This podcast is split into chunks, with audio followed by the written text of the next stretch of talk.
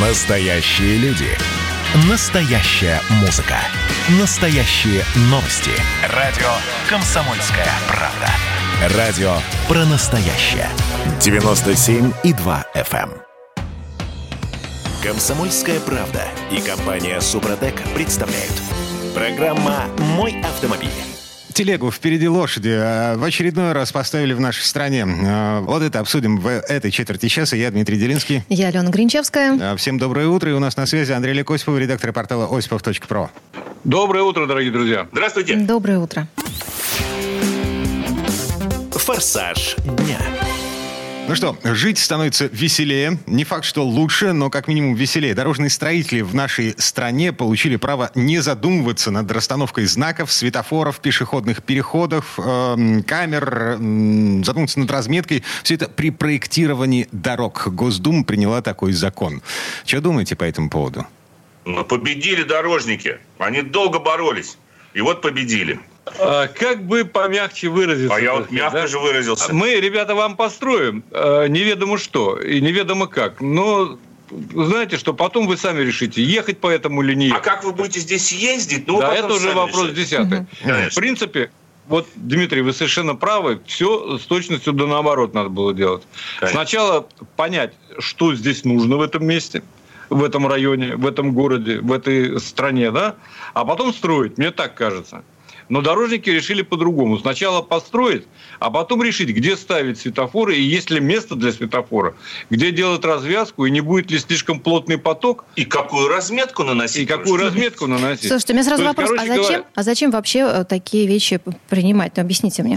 А а, потому, а вот это вопрос самый интересный, что называется. Ну, на да? него есть ответ. Э, Потому пишут- что, во-первых, Да, э, пога- как- погодите. Пи- а- пи- Пишут, что э, вот это, то, о чем мы сейчас говорим, это ответ Минтранса на поручение президента Владимира Путина ускорить темпы строительства и сдачи в эксплуатацию новых автотрасс. То есть построить, ну, поскорее. Как там все дальше поедет, Вы знаете, неважно. А Организация дорожного движения по- потом будем... того, что было. Да, потом Вы будем знаете, я натягивать. помню, как-то президент заметил по этому поводу. Ну, вот заставь дурака Богу молиться. Это он про, про кого-то говорил. В данном случае то же самое. Это же поручение. А как уж его исполнить, лоб расшибить или нет, это уже второй вопрос. Минуточки. Поручение президента. Не, одну секундочку. Поручение Это можно... закон. Правильно. Его можно исполнить думая, а можно расшибить лоб. Вот не понимаешь? надо в детали вдаваться. Не, одну Главное исполнить. Мы тут разбираемся именно в деталях. Да? А Главное не исполнить, а сделать так, чтобы это было разумно.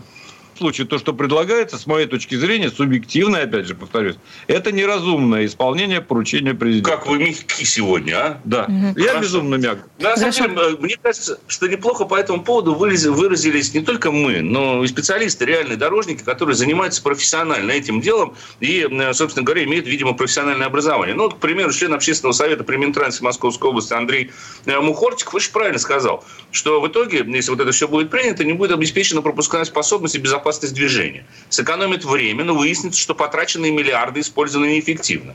А Он называет схему расстановки и разметки знаков, режим работы светофоров не просто ключевой частью проекта строительства любой дороги, а базисом, вокруг которого он, собственно говоря, будет сформирован. И причем еще ведь что забавно. Вот сколько составляет проектирование в общей смете строительства той или иной дороги? Сколько? По, э, по, по словам господина Мухортикова, это всего лишь 1, максимум 2% от общей сметы проекта. То есть вот а, только там э, будет смотрите, организовано э, движение. это цена вопроса. А сколько по время затратам? То есть э, мы же говорим о том, что э, это все направлено на сокращение сроков согласования документации, сроков получения Да. разрешения на строительство, направлено на ускорение процесса строительства трасс. Да. А, вы знаете, не на вот снижение я стоимости. вспоминаю то, то, что было вокруг МКАДа и третьего транспортного кольца во времена Лужкова незабедного, да?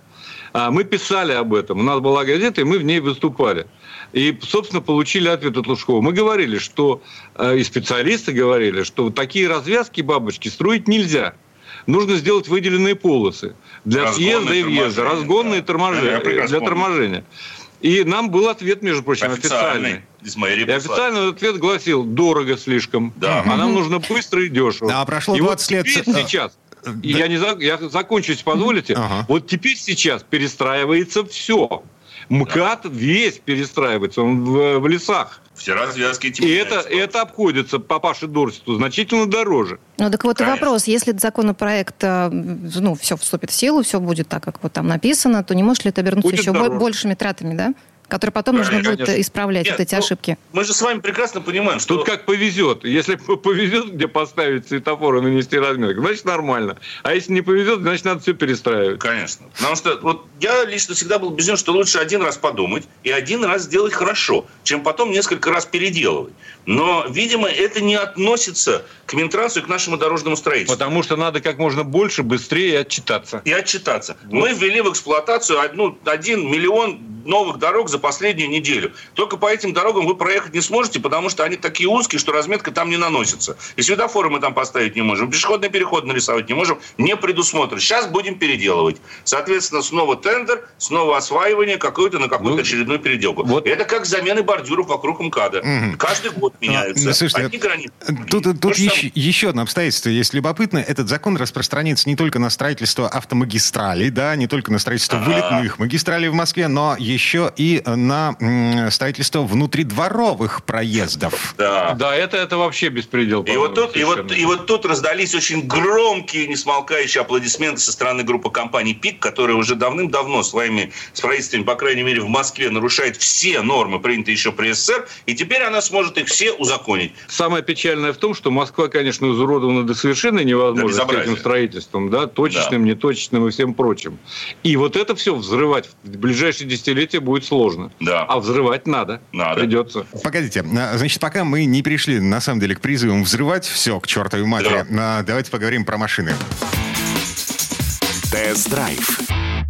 Так, ну что, Ура! э, да, Рено Дастер, новый Дастер, э, мы его уже видели, трогали руками. А, м, сейчас у нас что, длительные результаты длительного теста? Не результаты его самое начало. Дело в том, что ну, первое знакомство всегда короткое, несмотря на то, что я три дня, так сказать, э, по- поплясал на нем, поскакал по Дагестану. Это все, конечно, хорошо, но мы специально потом берем эти машины на несколько недель, месяцев для того, чтобы проверить их при каждодневной городской эксплуатации, потому что очень многие вещи становятся ну, наиболее явными, как раз-таки, когда ты на протяжении там, недели и месяца едешь за рулем одного и того же автомобиля. Вот, в частности, мы решили э, начать не так давно э, тест-драйв всех версий Renault. У нас будет три наиболее, на наш взгляд, э, востребованные модификации. Это та, что сейчас у нас находится на тесте. Это полуторалитровый дизель, шестиступенчатой механической коробкой передач и полным приводом. Далее у нас поступит машина с 1.3 ручка, и потом будет 1.3 вариатор. Это топ-версия. Но они все, в общем-то, э, хорошо укомплектованы. Вы знаете, я вот езжу несколько недель пришел к одному банальному выводу, который, наверное, неправильно говорить автомобильному журналисту, но я вынужден это признать. Чё, хорошая Если машина? нужно-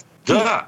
Что в ценовом диапазоне до полутора миллионов, если вам нужно что-то с приличным клиренсом, а еще и с полным приводом, у вас нет никаких альтернатив новому Дастеру. Вообще никаких. Андрей, а что не Я понравилось? понял, Что не понравилось? Ну, конечно же, нельзя сказать, что это идеальный автомобиль. Потому что какие-то вещи, ну, хотелось бы. Ну, к примеру, галогенные фары желтого цвета. Давно нужно перейти на светодиоды, как передних и задних фонаря. Я понимаю, что это удорожает конструкцию. Да? А, несколько недостает мне регулировки руля по вылету. Но хорошо, что она есть. То есть вот к эргономике это в основном такое самое большое, пожалуй, нарекание. Это к эргономике самого сидения и к эргономике за рулем. Но я сейчас присиделся, да, мне хочется чуть-чуть по вертикали поставить спинку, но там проблема в том, что а, вот эта регулировка спинки по, углы, по углу наклона осуществляется при помощи ступенчатого переключателя. Ну, это не переключатель, а такой рычаг.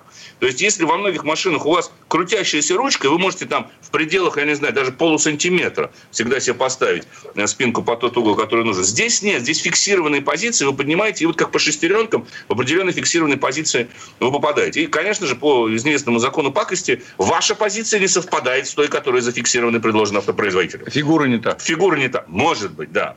Фигура не та, действительно. Не буду продолжать эту пословицу.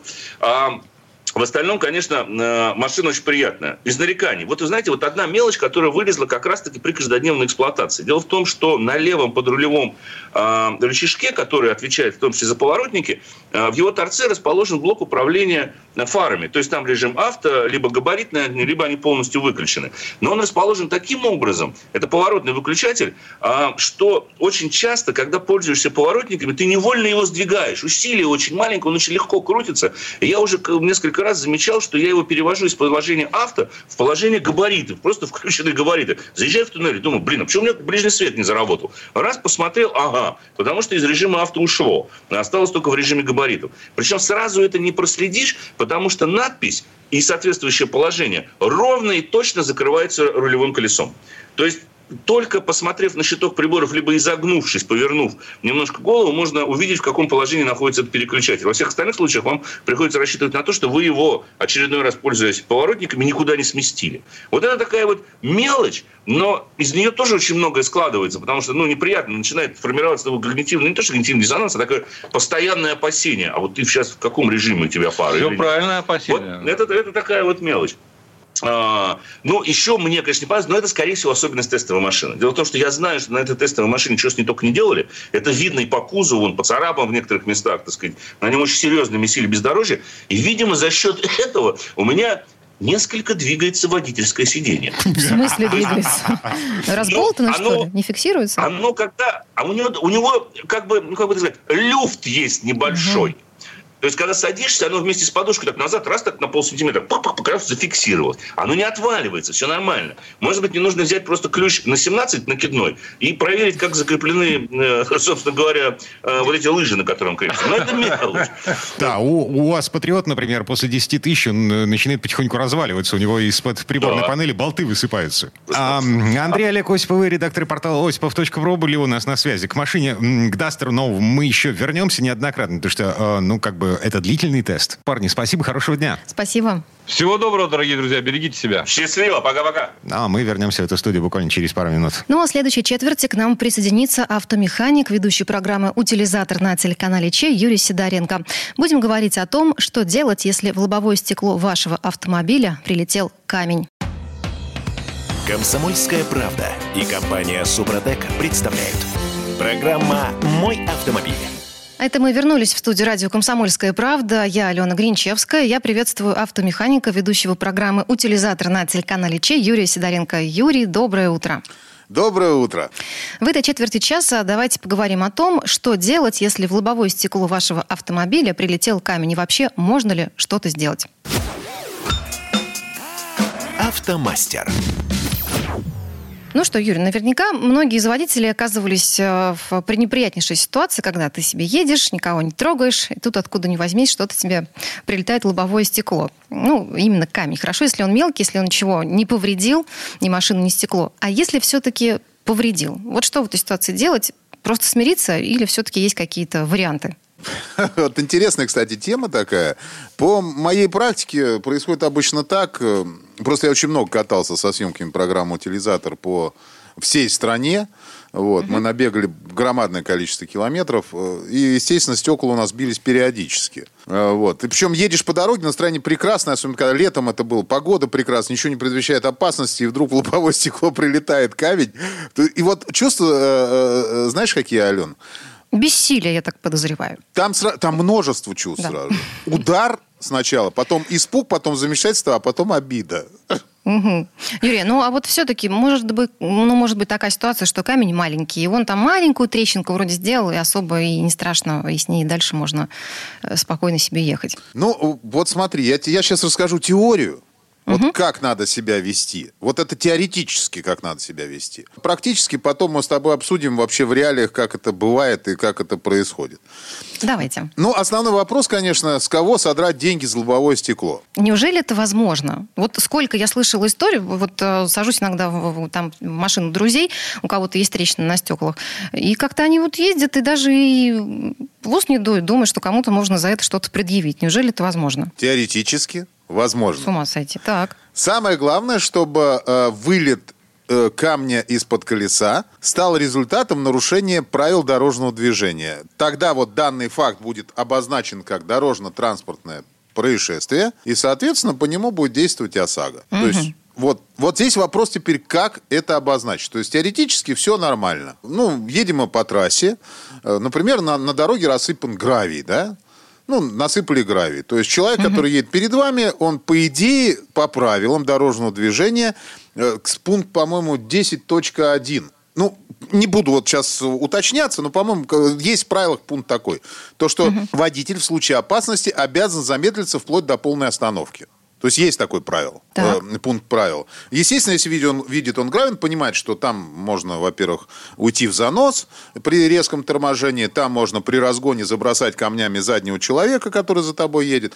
Человек должен снизить скорость и аккуратненько проехать этот участок. Угу. Вот. Если скорость не снижает, то это уже нарушение правил получается, то есть это уже ДТП получается. И у него вылетает камень из-под колеса, Э, попадает в лобовое стекло сзади идущей машины, э, человек это видит, он останавливается, второй человек тоже останавливается, и дальше оформляется авария, как, э, ну, как должно быть. То есть можно выписать европротокол, Угу. Либо вызвать сотрудников госавтоинспекции, которые, ну, ГИБДД. Да. И, Юрий, соответственно, ну, они оформят. Да. Это какая-то идеальная картина, чтобы и товарищ остановился, из-за которого я получила удар камнем себе в стекло, и все это сложилось. Мне кажется, на практике такое бывает все-таки редко, и впереди идущая машина попросту уезжает, даже не в курсе а, бывает того, что она кому-то причинила какой-то ущерб. В этой ситуации что делать? А я вот сориентироваться не успела, даже его сфотографировать, естественно, но мне не до этого как бы, да, было.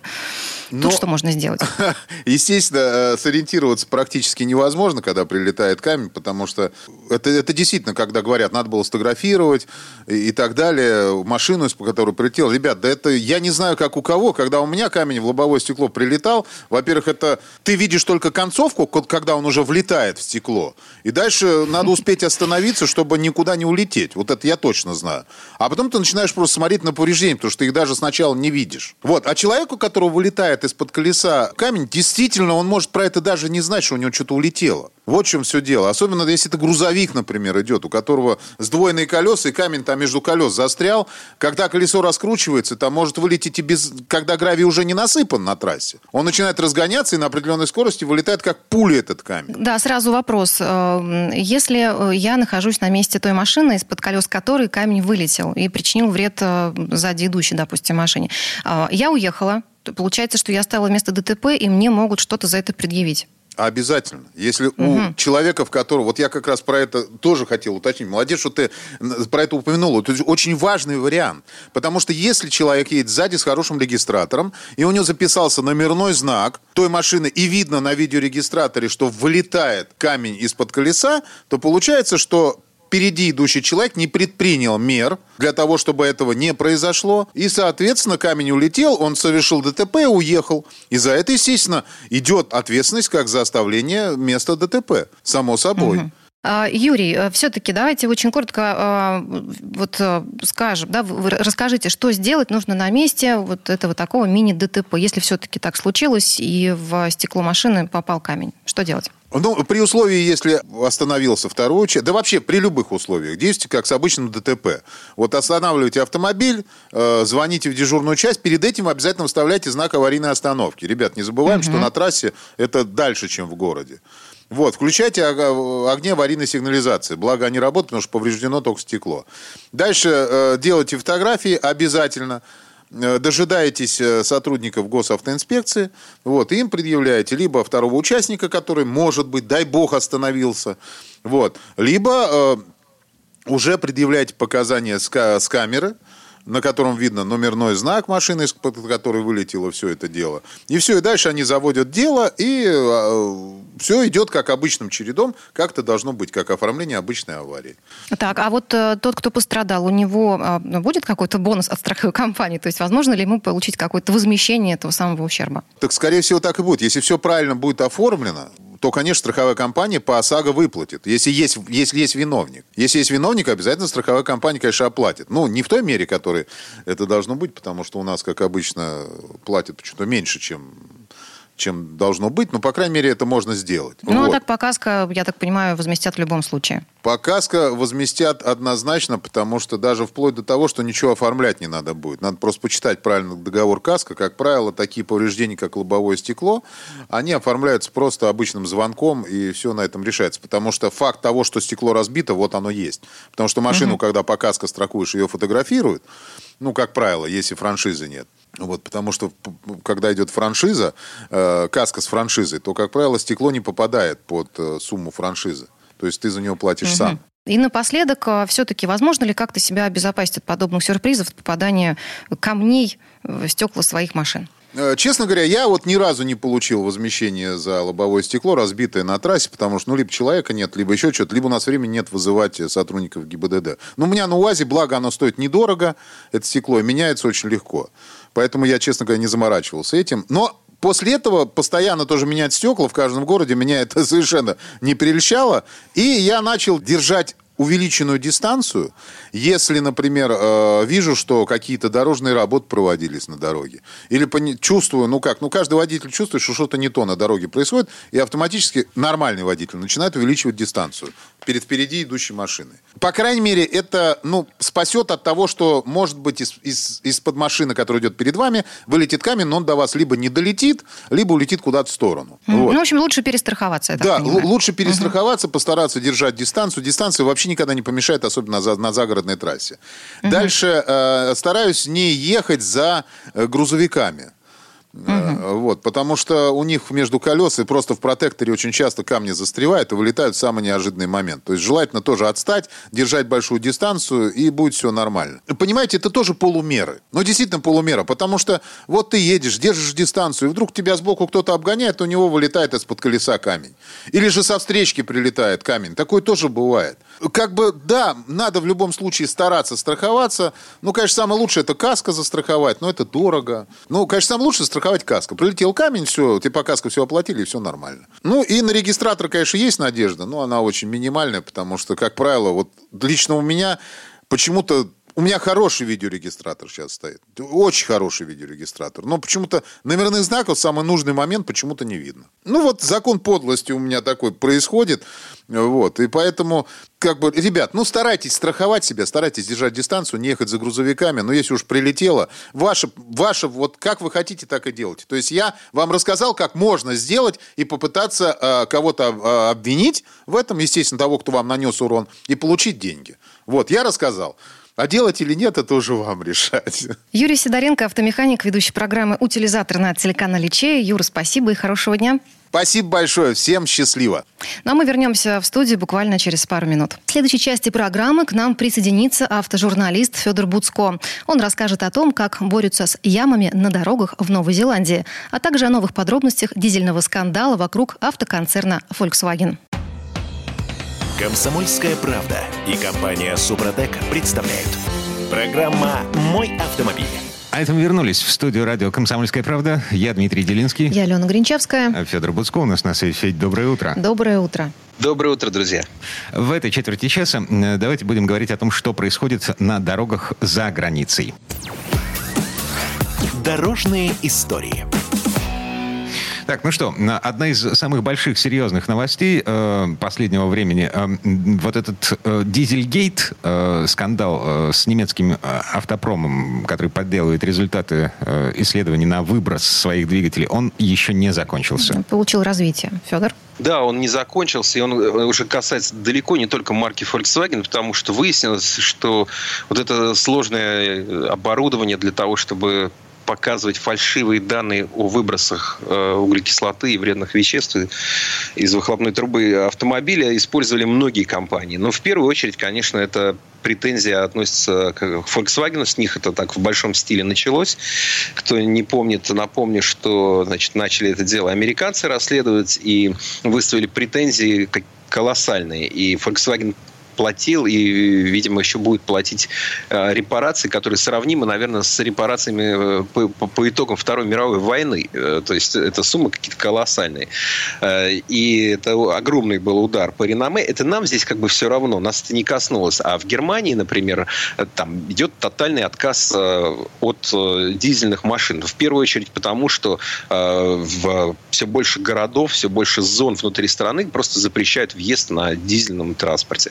И э, люди, купившие эти машины, а немцы любили всегда дизельные автомобили, они на самом деле, ну, в общем, они хорошие, они, они мощные, они тяговитые, они экономичные, когда топливо стоит очень дорого, это здорово, когда ты можешь э, ездить на мощном автомобиле и там 5-6 литров тебе хватает на 100 километров, при этом ты mm-hmm. классно можешь разгоняться. Ну, в общем, я за дизель, мне все, все в дизеле нравится, но э, вот в Германии продолжается этот скандал. Сейчас вот еще не опубликован, уже попал в прессу очередной, очередное постановление Верховного суда немецкого, в котором говорится уже об очередном моторе, о моторе серии EA288, который прежде был как бы вне подозрения, а теперь вот говорят и о нем. Это дизельные моторы объемом 1,6 и 2 литра, угу. которые, оказывается, тоже, тоже вот у них была эта манипуляция сделана с, с, да. с выхлопными Федор, газами. то есть это уже с 2015 года продолжается, тянется, и проверки все новые и новые происходят. Да, проверки, и проверки, и проверки, и проверки, они все продолжаются. А, и, в принципе... Погоди, а все-таки на, какую, на какие машины ставят вот этот э, э, новый, нового фигуранта Дизельгейта? На машины марок э, Шкода, Volkswagen, Audi, Seat. Oh. Очень большой выбор э, автомобилей. Ну, России это не касается. Нас это как-то проходит мимо. Знаете, дизельгейт и дизельгейт. Тут у меня э, в семье есть машина с мотором из дизельгейта. Понимаете, ну как-то это нас не коснулось. Да? Она, а, я думаю, что даже сотни таких автомобилей значительно чище, чем один мусоровоз э, ЗИЛ, который мастодонт такой и проезжает по улице, выпускает черные клубы дыма, и там, э, знаете, как бывает, евро 5, евро 6, у него, наверное, евро минус 5 или там минус 10. Да? Ну, ну, ну, ну что. Uh-huh. Или там плавают по Москварике дизеля флота, которые тоже, я не знаю, чем они их заправляют. Ну, чем надо, что надо залить для того, чтобы... Топочным мазутом. Количество да, что, чтобы дать столько черного дыма, когда они там э, решают на перегонки где-то между мостами, значит, один другого, я тебя обгоню, нет, ты меня обгонишь. А, Но... ну, так или иначе, значит, во-первых, э, десятки миллиардов э, долларов, евро репарации, это все так или иначе повлияло на, на маркетинговую рыночную политику компании Volkswagen, в том числе на стоимость, конечную стоимость машин. Мало того, после всего этого, активизи... если я все правильно помню, активизировались зеленые и заставили европейские правительства идти на решение по полному отказу от двигателей внутреннего сгорания к условному 25 году, к 30 году. Это ж вот с Дизельгейта началось все. Да, и, кстати, Volkswagen, который, ну, то есть провел колоссальную работу для того, чтобы обелить свой имидж, вот как бы исправиться, да, провести работу над ошибками. Они выпускают сейчас э, одну за другой э, электромодели, и у них, например, в прошлом месяце прирост более 400% по продажам. Ну, то есть понятно, что пока в реальных цифрах это еще не, сравнимо с тем, что э, продавалось там среди бензиновых машин, но тем не менее.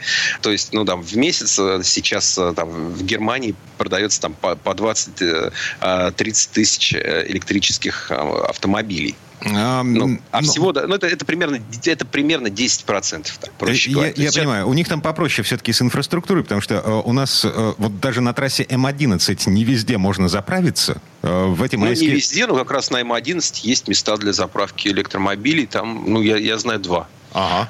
На всю трассу. На 650 километров.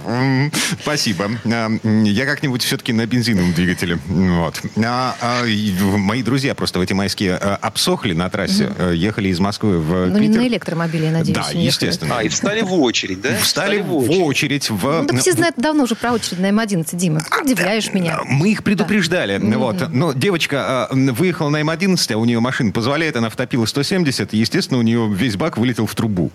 Да, это, это очень наглядный, такой правильный, очень э, такой урок, э, чтобы понимать, вот стоит ехать побыстрее или не стоит.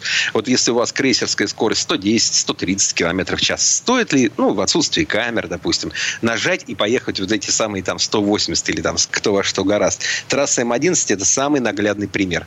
Когда ты нажал побыстрее, типа, ах, прокачу сейчас по Псковской области или там э, там а, есть Перегреваем. Нет, нет там Псковской области. Я их прокачу сейчас по э, Нижегородской, вот, вот этом. А, не, Нижегородской, Новгородской. Угу.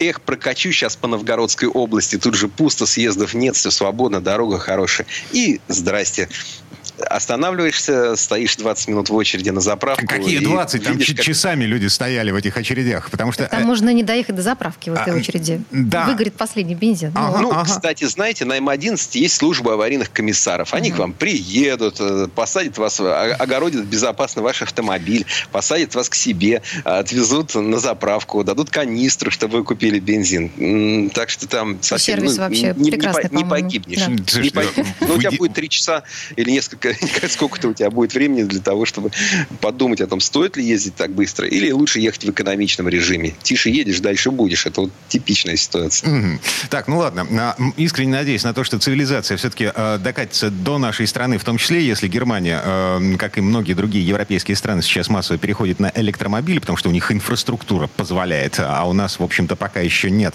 А Давайте все-таки вернемся к тому, что происходит на дорогах за границей.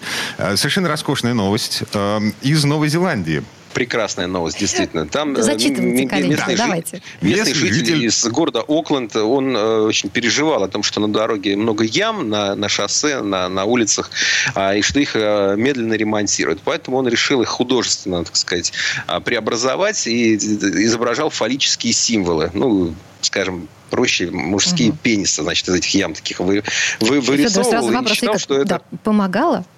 А, вот он все ждал, когда поможет, когда поможет. Два года рисовал. Видимо, у него тоже что-то там были какие-то отклонения свои. А, вот, рисовал и рисовал такие огромные, э, многометровые. А, и ждал, что, мол, починят. Но починить будут теперь его персонально, потому что полиция его поймала, и власти рассматривают его деяние в качестве вандализма. На самом деле, вот эта история с тем, чтобы ямы как-то преобразовывать во что-то такое художественное или там как-то обращать на них внимание властей, они в России тоже очень распространены. Там, допустим, была акция а, в Ярославле э, дорогу с ямами украсили такими знаками забавными а, с надписью, что это ямы, это памятник истории, они охраняются мэрией города. А Ну, была, была еще такая штука в каком-то регионе, не помню в каком, а, и ямы вписывали в портреты чиновников а, мест- местной администрации, да. То есть ам, выглядело очень высокохудожественно, и в какой-то момент, э, значит, власти, те люди, которые, собственно, были изображены на этом асфальте, на этих дырах, вот, они... Им что-то не понравилось, судя Да, по всему, да? очень не понравилось. Они все-таки закатали эти, эти ямы в асфальт. Я просто сейчас представила, Ну, да, очень- э, знаете, вот у нас в Петербурге тут весна пришла, Дим, не знаю, как ты, но я открыл для себя много новых ям. А я сейчас представила, что их а, товарищ из Новой Зеландии тоже как-то вот э, украсил. Погоди, а в- Новой Зеландии эм, нет такого климата, как у нас в Петербурге. защищаешь сейчас нашу дорожную сеть, и А, все, кто и занимается. Земля у нас такая, что асфальт не принимает, это распространенное общее мнение. Значит, а, а, у нас закатали. В Новой Зеландии что? Ну, в Новой Зеландии они заявили, что у них все нормально, и они вот как положено им по графику ямы ремонтировать, так они и будут их ремонтировать. Не надо нас торопить. А вы, дорогой товарищ, за это дело должны ответить. Вот, потому что никакие вот эти несанкционированные рисунки, э, в общем, создавать нельзя. И вообще, это опасность такая для, для окружающих э, создается, и вообще некрасиво. А в принципе, действительно, я могу предположить, что люди отвлекались на такого рода рисунки, и эм, есть известная история, там, а, раньше, по крайней мере, в Германии а, перед Рождеством а, одна из торговых сетей, кажется, H&M или вот какая-то из таких э, народных э, сетей, она делала такую дорогую съемку, в которой снимала главную немецкую топ-модель Клаудию Шифер э, в рекламе нижнего белья. Ну, можете себе представить. Клаудия Шифер, нижнее белье. И это все развешивалось на дорогах, на таких светящихся, значит, панелях, лайтбоксах рекламных. Известно, что вот вблизи такого рода мест количество ДТП значительно возрастало. Ну, уж сравнили Клавдию я- Шифер и, простите меня, фаллические символы вокруг Новой За Зеландии. рулем бывают не только мужики. Да. Да. Ты же тоже водитель. Ну, я не думаю, что мое внимание такой рисунок. Ну, окей, ладно. Федор Буцко был у нас на связи. Время этой четверти часа, к сожалению, подошло к концу. Федь, спасибо, хорошего дня. Приезжай. А, Сакура цветет. Спасибо, Федор. Спасибо, к вам всегда с удовольствием. А мы вернемся в эту студию буквально через пару минут. В следующей части программы у нас журналист и летописец мирового автопрома Александр Пикуленко. Речь пойдет о попытке концерна Volvo создать спортивный автомобиль в середине прошлого столетия. Была ли эта попытка удачной, узнаем совсем скоро. Комсомольская правда и компания Супротек представляют. Программа «Мой автомобиль». А это мы вернулись в студию радио «Комсомольская правда». Я Алена Гринчевская. В этой четверти часа у нас традиционная история от Александра Пикуленко. На этот раз речь пойдет о спортивной модели Volvo P1900. Это была первая попытка концерна в середине прошлого века создать спортивный автомобиль. Она, увы, оказалась неудачной, несмотря на то, что компания Volvo уже тогда пользовалась репутацией производителя качественных авто. Но слово Сан Санычу. Предыстория.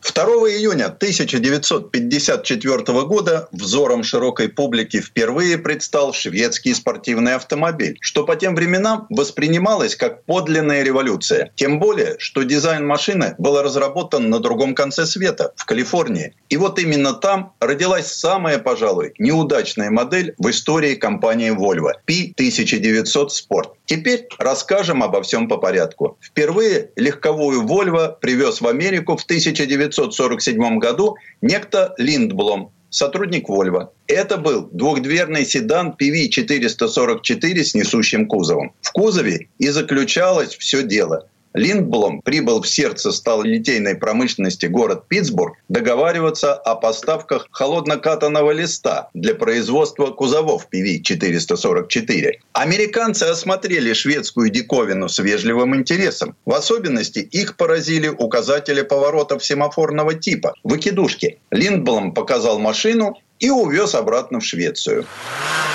Любая автомобильная компания мира мечтала тогда закрепиться на американском рынке. Понимал его важность и глава Volvo, один из основателей компании Ассар Габриэльсон. И в 1953 году он сам отправился в ознакомительную поездку по Соединенным Штатам. Глава Volvo прекрасно понимал, что единственным автомобилем открывать новый рынок неправильно. Так возникла идея выпустить в дополнение к PV444 эффектную спортивно-прогулочную модель. Что-то наподобие родстера Chevrolet Corvette со стеклопластиковым кузовом. По тем временам стеклопластик – писк моды, материал космического века. Главное, отпадали проблемы с дорогостоящей штамповой оснасткой, которую шведы себе не могли позволить. Габриэльсон посетил Калифорнию, где в маленьком городке Коста-Меса на побережье располагалась компания «Гласпар». Там строили катера и открытые автомобили из стеклопластика. Основатель «Гласпар» Билл Трит испытал нечто вроде дежавю. Недавно с подобным визитом у него побывал шеф-дизайнер General Motors Харви Эрл, после чего решил сделать корвет. Билл Трит Фрид показал Габриэльсону несколько эскизов.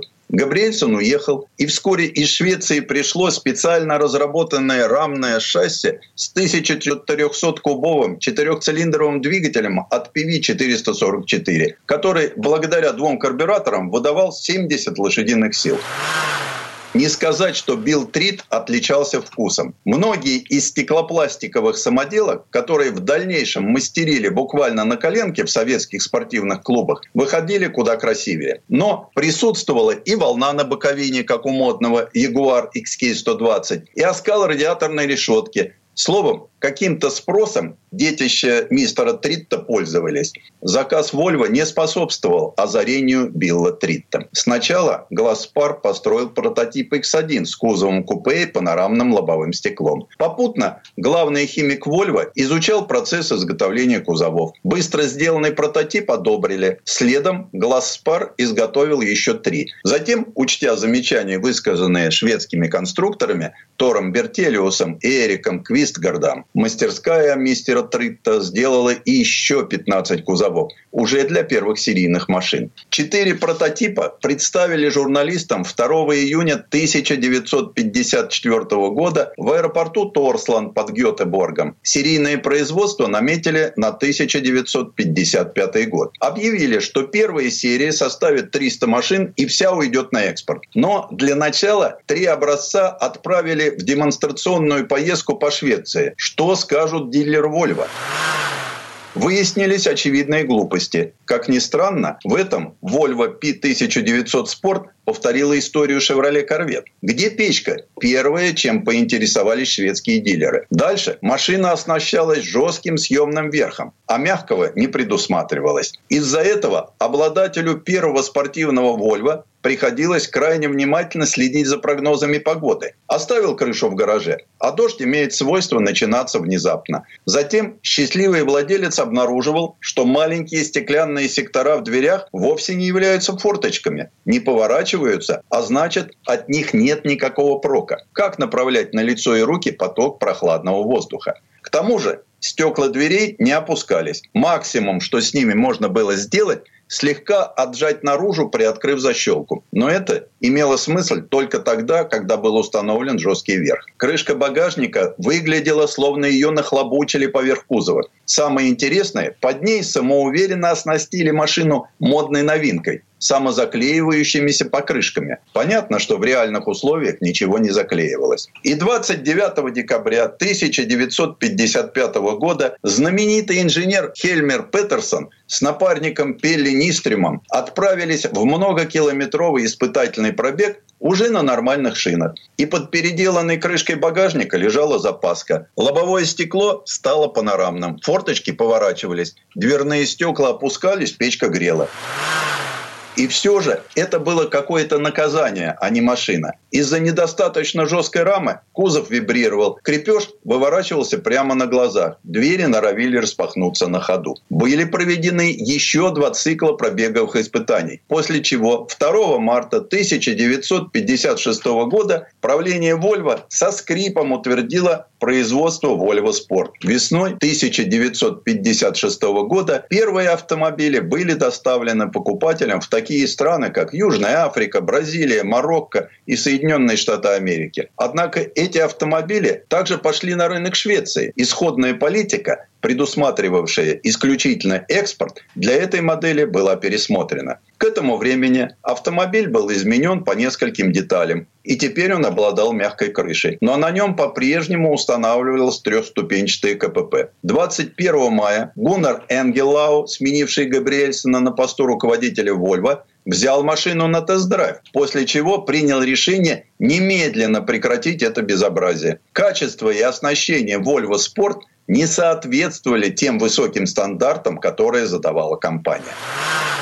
Так и не удалось избавиться от вибраций. Кроме того, сопряжение дверей, капота и крышки багажника с проемами кузова были кривыми. Итак, производство решили остановить. Последний экземпляр покинул завод 21 мая и отправился в Калифорнию. Но сколько все же успели построить? Историки изучили заводские документы и выдвинули предположение, что два автомобиля по недосмотру могли получить один и тот же номер – 20. И где теперь искать экземпляр с таким номером? В США, Бразилия, Марокко или ЮАР. Именно такой была география поставок необычного автомобиля. Продавали их и в Швеции, вопреки первоначальным планам, целых 38 машин. При этом, как ни странно прозвучит, Volvo Sport нередкий автомобиль. Из 67 или все же 68 выпущенных сохранилось более 50. Так экземпляр за номером 66 принадлежит жителю Калифорнии, шведу по происхождению Ларсу Янсену, и он на нем разъезжает чуть ли не каждый выходной.